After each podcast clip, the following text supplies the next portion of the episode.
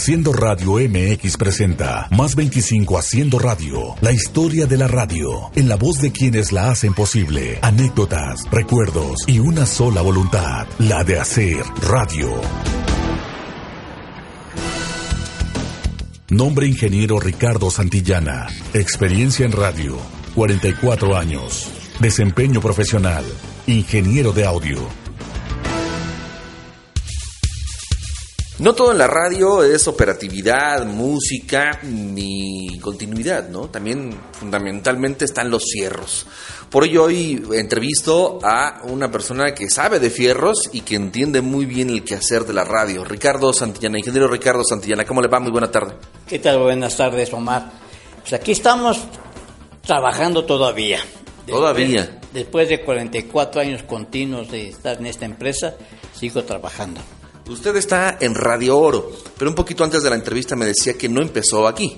Sí, no entré a Radio Oro eh, en el 75. Yo empecé a trabajar ya de plano en 74 en la XEHIT con el gerente que era el señor Felipe Fósil Rodríguez. Con él empecé eh, la cuestión técnica, el mantenimiento de la estación y no tan solo eso, eh, hacíamos mancuernas, señor Felipe Fósil y yo también hacíamos grabaciones, le hice varias grabaciones a él, porque él hacía muchos audiovisuales, entonces armamos eh, bien audiovisuales y se grababan en grabadoras AMPES. Ve yo, porque teníamos, teníamos mucho equipo para grabar ese tipo de eventos, hacíamos una serie de combinaciones, de grabaciones para hacer una producción como le gustaba al señor Felipe Fósil. Era muy exigente en sistemas de grabaciones. Y no tan solo eso, también hacíamos la cuestión del departamento artístico, la programación de la estación, veíamos el balance y todo eso, qué se llevaba, qué no se llevaba, cómo iba la estación. Pero yo, este, antes de entrar a Chité y todo eso, yo me creé en el ambiente de la radio. Así es, me decía que su papá, ¿no? Mi papá, el ingeniero Federico Santillana Gómez, él eh, trabajaba en la HR desde 1944 más o menos. Entonces, eh, yo conocí la radio desde los tres años de edad, porque iba yo al kinder, iban por mí y me, llevaban con mi papá a la, a la estación y conocí sus sistemas de grabaciones. Mi papá grababa, los comerciales se grababan en acetato. Había este, tornamesas especialmente para grabar en acetato, eran una CRCA. Eh, eh, vi las primeras grabadoras que empezaban. Yo cuando era estudiante arreglé una grabadora que tenía mi papá que era de alambre. Era un alambre acerado que es donde se grababan primero. Después salieron las grabadoras Rebos de cinta, no tenían decibelímetros, tenían un bulbo que se veía la modulación que le llamaban el ojo mágico. Y conocí también las primeras grabadoras RCA, eh, los micrófonos se usaban, era el RCA44, que eran unos micrófonos muy, muy pesados, omnidireccionales. Eh, conocí las consolas, eran RCA también, me acuerdo de ellas, nomás tenían 4 decibelímetros. Entonces mi papá hacía una serie de arreglos para que tuvieran más opciones, tuvieran dos tornamesas, tuvieran el micrófono, en fin, mi papá hizo varios arreglos para que tuvieran más. Más 25 haciendo radio. Pueden trabajar mejor. Entonces conocí la radio desde entonces. He estado viviendo en el radio desde siempre, se puede decir. Desde que nació prácticamente, porque su papá era ingeniero de radio. Exactamente, y me gustó a mí, yo que tanto ver, eh, como mi papá grababa, cuando cortaba un disco, eh, con una brocha le jalaba para que saliera el pelo de, del disco cuando iba cortando, para que no se hiciera bolas, se jalara hacia un lado, hacia un lado. Vi cómo grababa, por ejemplo, ahí conocí, o bien me conocieron, el señor Rodolfo Flores Beristain, que fue locutor del XCD, y el señor Joaquín Grajales Corral, que iban con mi papá, fueron a hacer unas grabaciones. Entonces, ¿quién iba a creer que después de tantos años, en el 75 que entré a Radio Oro, estaba el señor Felipe, estaba este señor Rodolfo Flores Peristain como operativo. Me decía, yo te conozco desde que eras un niño. Y pues sí, y entré a trabajar a Radio Oro, que era el dueño era el señor Joaquín Grajales Corral, que ya había fallecido. Y empecé a entrar a Radio Oro, entré por el ingeniero Severo Garza.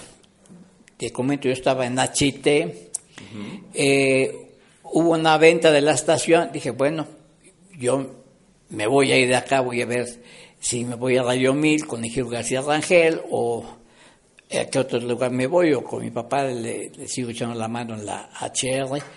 Pero conocí al ingeniero Severo Garza y me dijo, no, vente con nosotros. Entonces trae Radio Oro. Claro. Y yo con él trabajé como dos meses y medio, porque vi cómo estaba todo, me enseñó todo, todos los equipos que había, el inventario de todo, me enseñó que había en este grupo que era Radio Oro, que nomás eran cinco estaciones. Y él a los dos meses y medio dice, yo me voy, y se fue a McAllen, porque él era de McAllen, y yo me quedé en Radio Oro con las cinco estaciones. Y cuáles había reparación y mantenimiento a los transmisores, consolas, tornamesas, cartucheras, grabadoras. Y a la fecha lo sigue haciendo. Sí, ya nada más que ahora ya no hay este tornamesas, ya no hay este cartucheras, ahora todo es copio de computadoras con disco duro.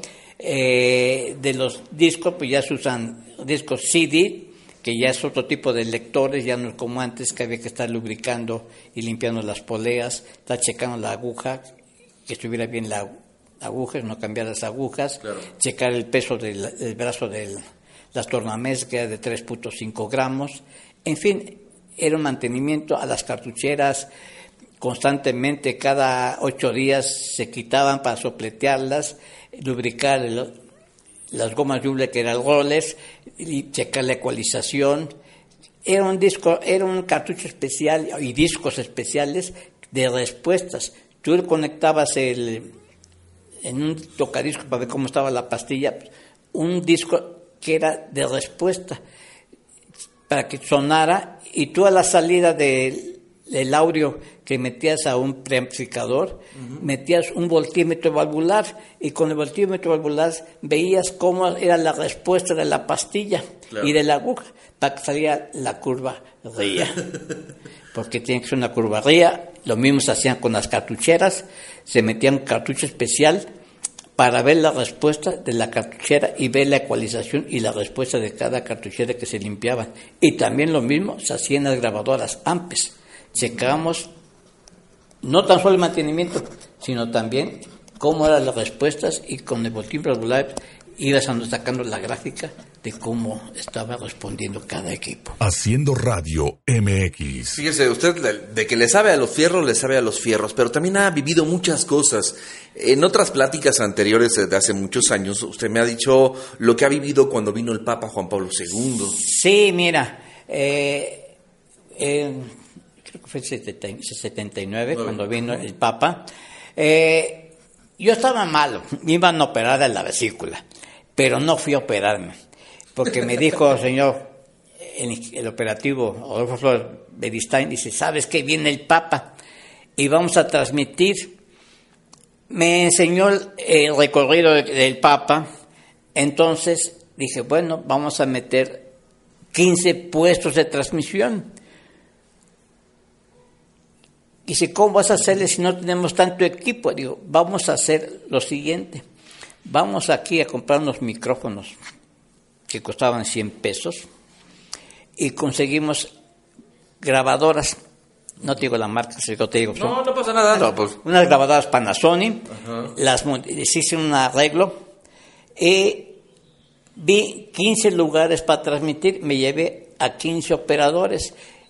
Iba yo casa por casa viendo quién me prestaba la línea telefónica para transmitir, porque antes se transmitía por línea telefónica entonces, hablaba yo con las personas, les damos, ahora sí que las gracias al aire, gracias al señor fulano de tal, porque nos prestó su línea telefónica para transmitir el recorrido del Papa y todo eso. Entonces se le daba su crédito. su crédito a cada persona. Y en el seminario palafociano ahí metí un transmisor que era de bulbos, era muy pesado y muy grande para transmitir nosotros, pero también monté una cabina con consola, micrófonos y todo para Radio Vaticano.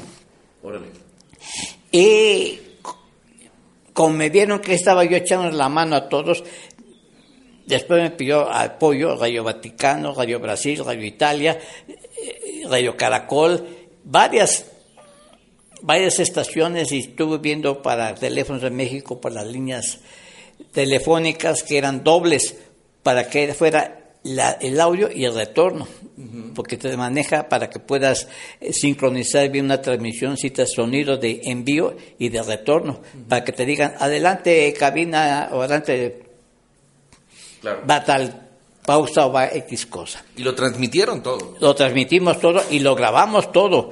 Fueron cerca de, no sé, como seis, siete cintas que se grababan en la cabina de XSD, las grabadoras Ampes, con el profesor Marco Mendoza, que fue el operador de la transmisión.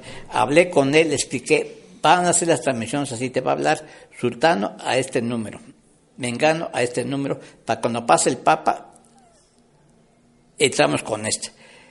Acabando el recorrido a las 200, 300 metros, entra el otro, cuelga el uno para que el cuarto o el tercero te llame. Y así fue la sincronización de Marco Aurelio Mendoza que organizó bien, se hizo bien todas las transmisiones.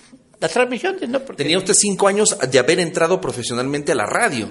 Exactamente, tenía. Apenas, o sea, un nervio increíble. Sí, pero todo salió bien, eso no se da. Eh, imaginas, imaginas cómo lo vas a hacer y te das. Esa es la imaginación de la radio, la- la- lo, lo que nosotros hacemos, eh, la magia de la radio. ¿Cómo es que usted a través de los fierros lo puede transmitir, lo puede conocer con los operativos, con los locutores, con los eh, eh, operadores, en fin? Sí, sí, mira, hemos hicimos varias transmisiones, no tan solo del Papa, sino también transmitimos los toros desde las brisas. Fui a ver a las brisas, es una plaza de toros de piedra que no estaba, no creo que esté terminada todavía.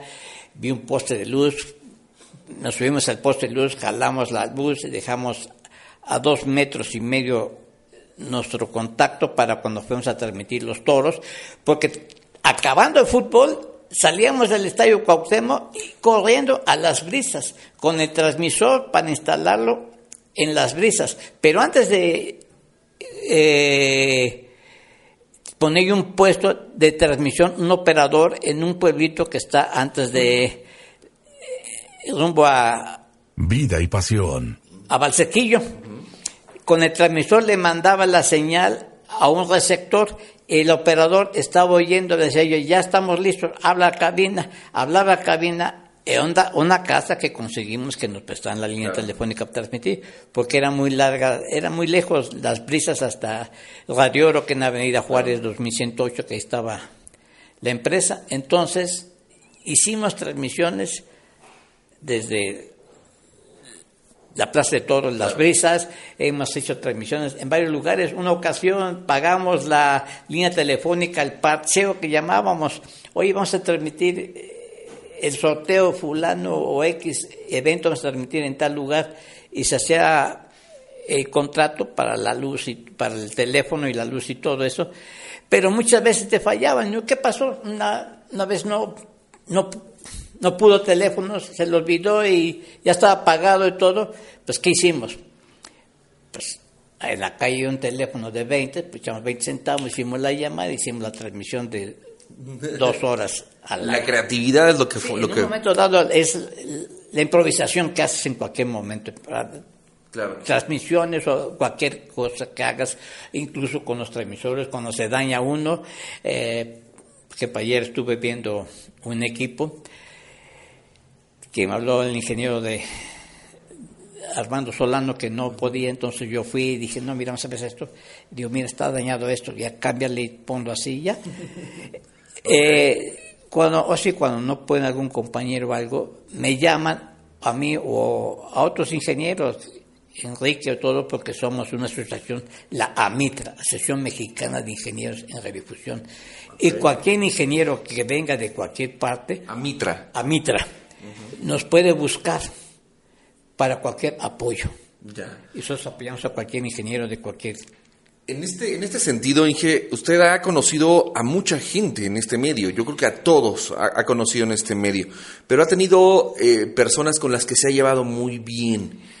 Sí, mira, eh, después de que entré a Radio Oro en el 76, llegó el ingeniero Leonardo Dicho Alcaraz, un ingeniero que venía de Radiópolis, muy bueno, hicimos muy buenos amigos, éramos como hermanos.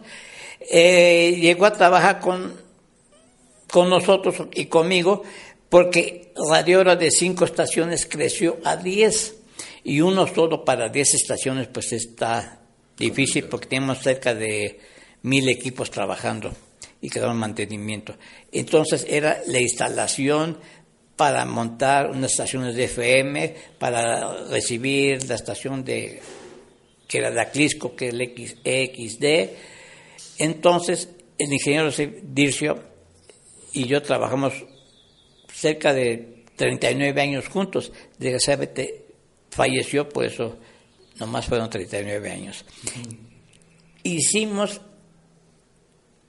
bastantes construcciones de estaciones de transmisores nuevos o cambios de ubicación de transmisores de cabinas, no sé, cerca de 30 o 40 cambios de transmisores, eh, mantenimiento que dábamos a las estaciones.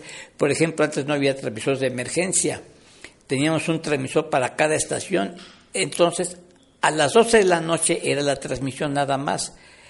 Llegamos al cuarto para las 12 o 20 para las 12 de X estaciones de la CD o de la ZT o de la POP o de la PA o de la EG o de HT.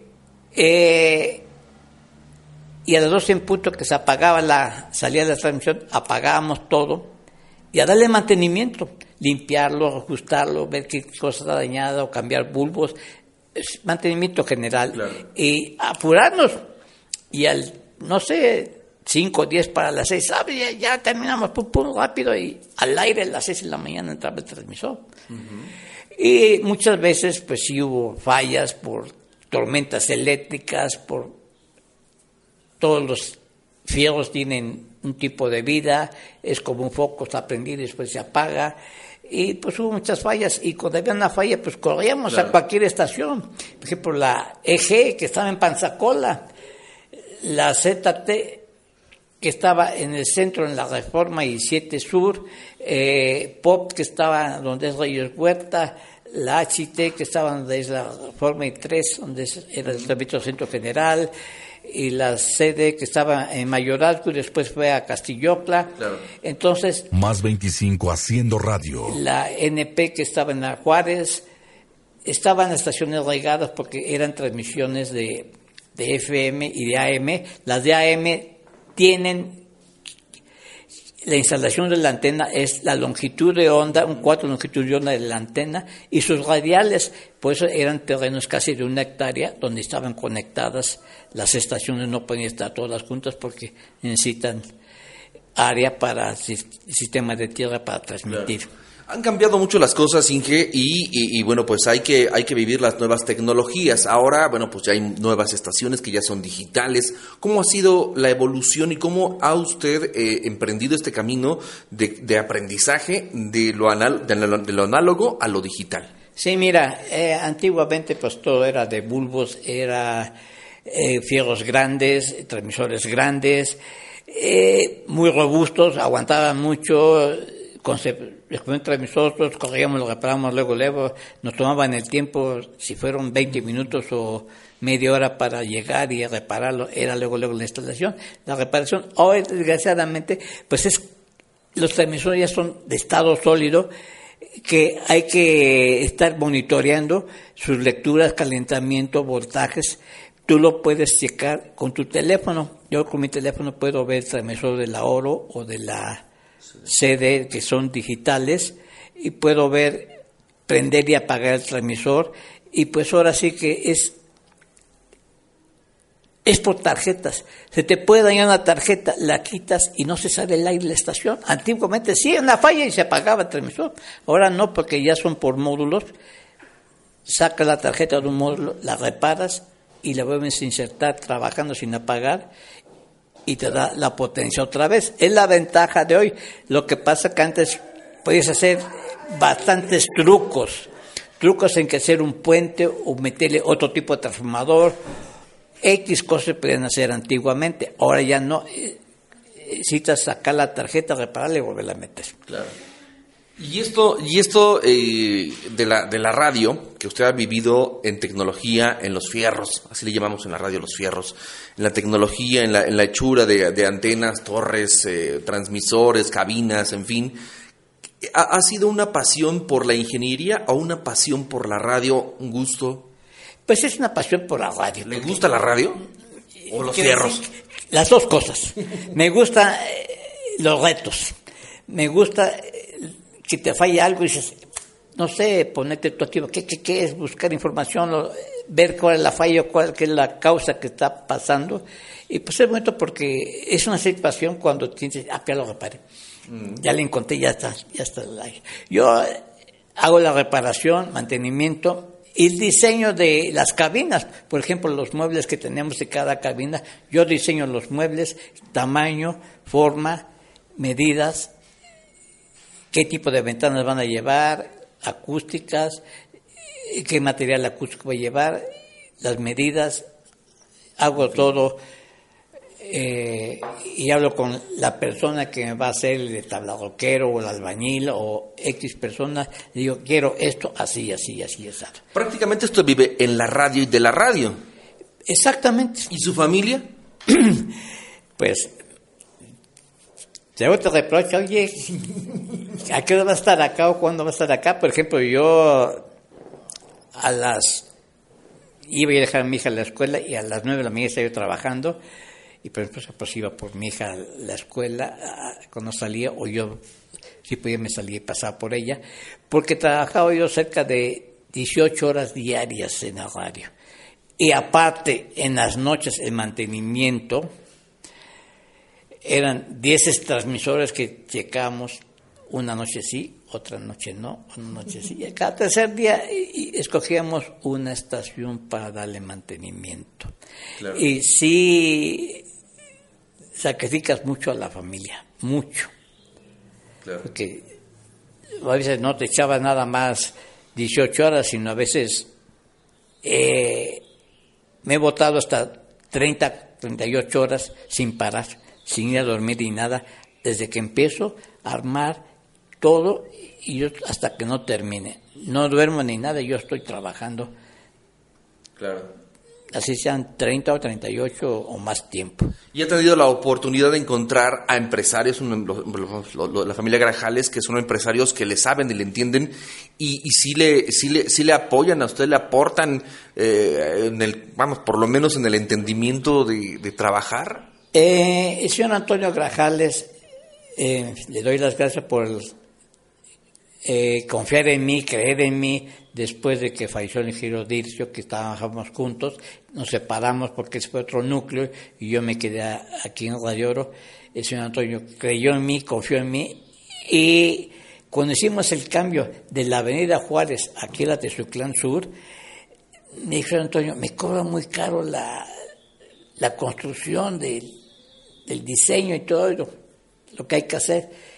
Y yo, vamos, vine acá que era, su casa, era su casa, entonces yo tomé medidas de todo, en la cochera y todo, hice en, papel a escala, hice todo, cómo todo iba a quedar, dije vamos a hacer esto así, así, así, así hacemos esto, ponemos esto, metemos la cometida de luz aquí así, y le expliqué todo lo que tenía que hacer, y que yo en mí, confió en mí, dice vamos, lo hacemos, y se más 25 haciendo radio. Un dineral me dio la facilidad de que hiciera yo todo el diseño y se hizo. Claro.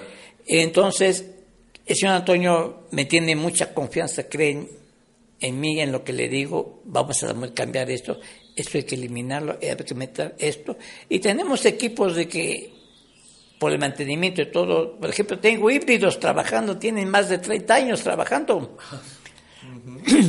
que los tengo, los uso para noticias que son híbridos de una sola línea telefónica, porque en las cabinas tenemos híbridos de seis líneas. Por ejemplo, podemos sacar al aire seis llamadas telefónicas simultáneas. ¿Y son digitales a través de la consola? Eh, las consolas son análogas digitales. ¿Por qué son análogas digitales? Los micrófonos son análogos. ¿Sí? Entonces la consola tiene entradas análogas para los micrófonos, por ejemplo, usamos en la cabina de sede usamos siete micrófonos, uno para el locutor y otro con una consola especial que puse hace un par de años, que automáticamente para que el operador no estuviera manejando cinco potenciómetros o seis potenciómetros en la consola, instalé unas consolas inteligentes ¿Qué hacen esas consolas inteligentes? Cuando hablas tú, se abre el micrófono, te callas, se cierra y se abre el otro y que va platicando. Y es una sola entrada en un solo canal de la consola y estás manejando hasta ocho micrófonos, puedes manejar, sin que estés... Esa no es una invención suya. No, es, salieron esas consolas y las vi y las instalamos. Eh, también esas consolas las compró Televisa me dijeron, ¿sabes qué? También acabamos de vender la televisión unas consolas de estas, porque ellos manejan muchos micrófonos en La Voz México. Así es. Entonces, porque cada juez tiene un micrófono, sus invitados, entonces para que lo para no estoy manejando 10 micrófonos con 10 con dos consolas en cascada puedes manejarlas. Esas consolas las hay análogas y digitales. ¿Sí? Claro. Porque en digital ya son por medio de IP que puedes mandar a una u otra u otra consola por medio de IP claro. esos esos micrófonos manejar de una de un estudio para dos o tres o cuatro estaciones puedes manejar con una cabina un estudio especial y tú puedes... Y hay tantas cosas que se pueden hacer por medio de, de, la IP, sistemas digitales. Por ejemplo, eh, las consolas las revisábamos, metíamos oscilador para ver la respuesta de la consola, metíamos este sensor de, de distorsión para ver la respuesta, ajustar los canales izquierdo y derecho en análogo. Ya las consolas nuevas son digitales, ya es un solo cable que viene la señal digital, son paquetes de datos que se envían y ya nomás manejas un solo cable, ya no manejas dos cables estéreo, izquierdo y derecho, ver la fase y todo eso, ya con los sistemas digitales, pues eliminas muchos cables, eliminas muchas cosas. Ingeniero, me queda claro que usted habla en radio habla en tecnología y habla eh, pues un idioma distinto al que pudiera hablar un arquitecto, un contador, un abogado, cualquier persona, cualquier profesional. ¿Usted cree que cualquiera puede hacer radio, tanto desde los fierros hasta la operatividad, eh, locución, en fin, toda esta magia de la radio, cualquiera la puede hacer? Es querer y amar la radio eh, para poder lograr la meta que tú quieres fijarte, ¿no? Es bonito, es que se meten a radio ya no sale. Tú bien lo sabes que es magia, es imaginación, es demasiadas improvisaciones para seguir siempre adelante y para salir al público para haciendo radio MX. No tan solo en los programas, sino buscar la mejor calidad de audio. Yo tengo transmisores digitales marca Nautel, son de estado sólido. Manejo la señal análoga y digital. Ahorita estoy montando un transmisor que es de FM, análogo digital, ya son combos, para que la gente ya empiece a ver, a escuchar la radio en digital. Es como si escuchara un CD directamente en su equipo, para coche y para Claro. la casa. En estos transmisores puedo meter tres canales. En el H1 meto el canal principal, que es la estación. En el canal 2, H2, puedo meter otra estación o otro audio digital. Y en el canal 3 puedo meter otra. Puede tener, como hoy la televisión, en una portadora puedes tener tres o cuatro señales de audio que te llegan en un solo canal en sus bandas laterales, se puede decir. Le digo, usted habla solamente en radio. Ingeniero, le agradezco muchísimo la oportunidad de esta entrevista para este libro que ojalá sea un precedente para quienes las nuevas generaciones, para que las nuevas generaciones, quienes vienen detrás de nosotros, puedan tener esta oportunidad de conocer esa pasión de la radio y poderla seguir manteniendo por mucho tiempo. Usted, ingeniero Santillana, Ricardo Santillana, ingeniero Ricardo Santillana, ¿cuántos años más le quedan en radio? Pues ahora sí que este que aguante uno, ¿no? Y no sé, otros. Yo sí pienso, ¿no? Unos tres, cuatro años más, ¿no?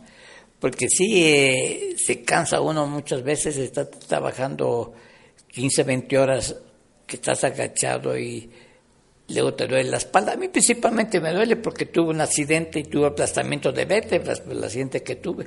¿Un accidente de radio? Eh, instalaron una antena parabólica, eh, se resbala la escalera y caigo de tres pisos de espalda, entonces tuve aplastamiento de vértebras. También instalaron una antena de RTC para transmitir a hora nacional y la escalera desgraciadamente se resbaló eh, porque el piso estaba medio mojado un poco. Subí los fierros, subimos todo y ya que terminé pongo el pie y para abajo se vino la escalera y tuve aplastamiento de vértebras. Y eso me ha limitado mucho en cuestiones de horas de trabajo. ¿Sí? ¿Cuánto tiempo estuvo usted en, en- en convaleciente? Estuve cinco meses, eh, dos meses acostado, sin almohada, sin moverme, con una camadura, ni voltearme del lado, ni nada, rígido completamente, para que no se dañara la espalda más, si no quedas paralítico cualquier cosa, entonces, o si es una operación.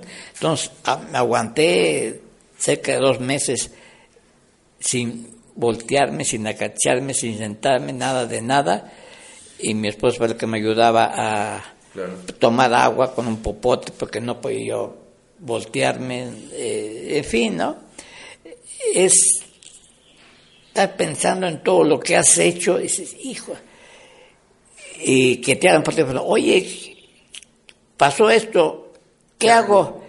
Mira, el transmisor está así, hay cuatro botones así, mira el primero está así, de este, este color, oprímelo, espérate, a ver qué marca este medidor, qué marca este, porque tú los conoces.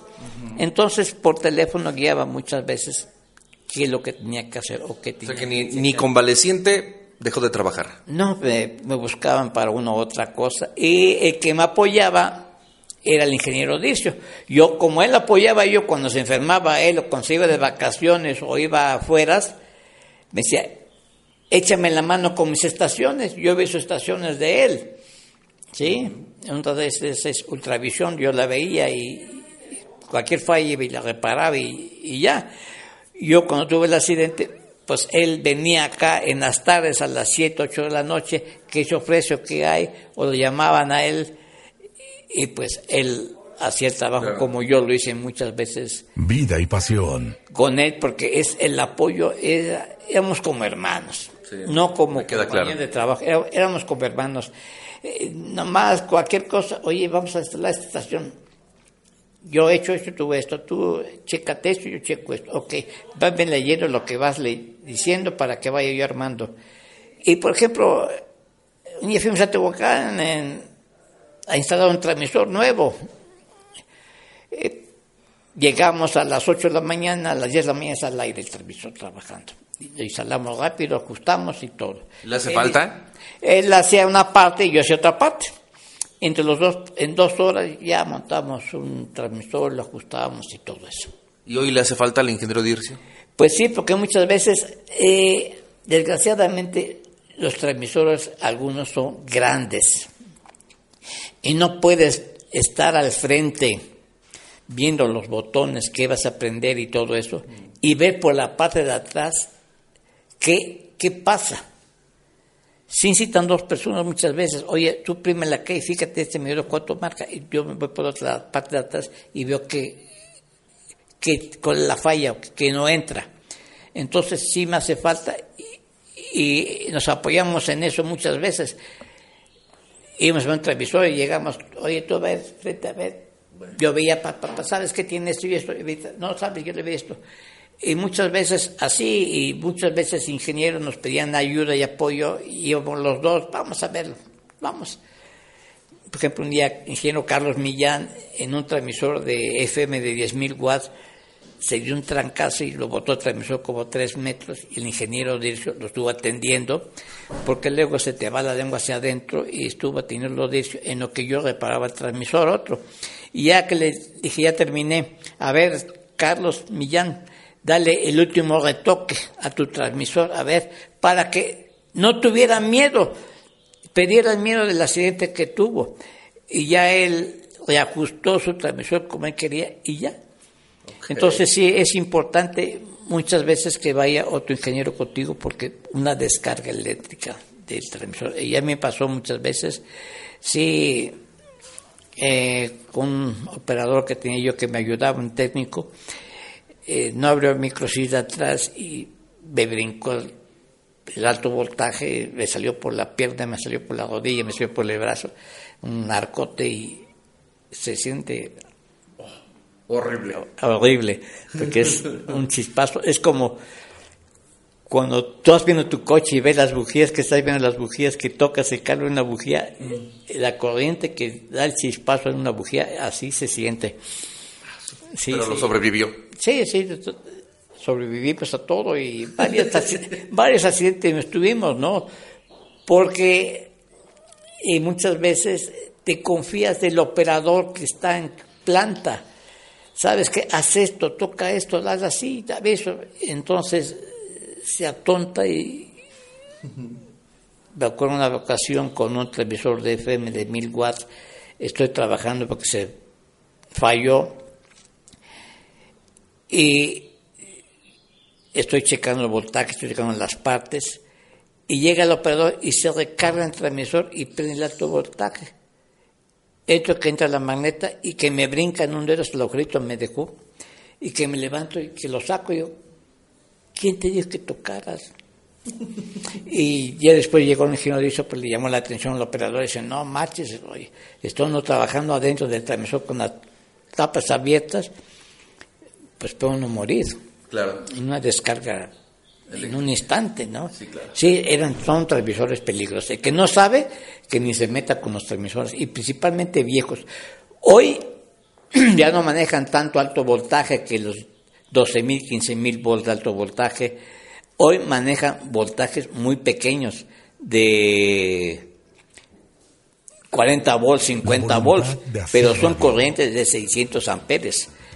Más la corriente hoy y menos el voltaje. Y la corriente Sí te puede llevar. Fácil.